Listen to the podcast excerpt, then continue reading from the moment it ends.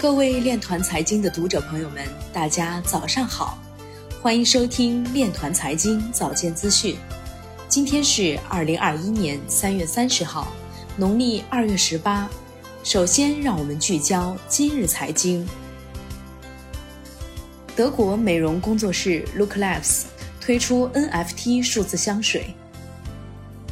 美国综艺节目周六夜现场通过说唱解释 NFT。北京市西城区区块链应用平台已正式上线。据证券时报消息，目前国有大行都在推广数字人民币钱包，地铁、商场皆可使用。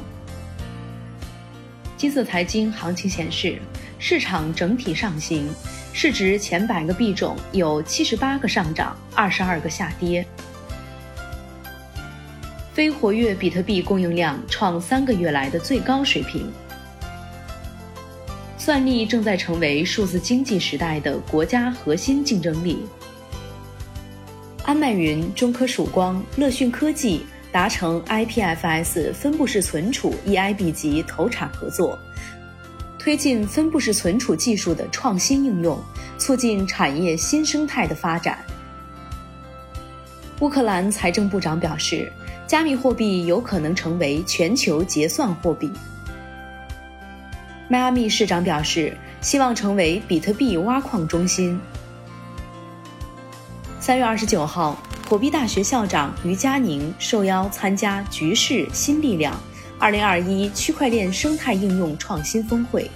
于佳宁认为，NFT 是运行在区块链技术网络上的一种新型的数字资产。NFT 是赋能万物的价值机器，即将引发资产数字化的十年机遇。未来一切皆可 NFT。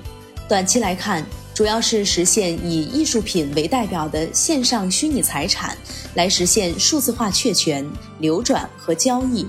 中期来看，未来股票、私募股权等传统现实中的资产会实现上链，随时能够实现流动性转化。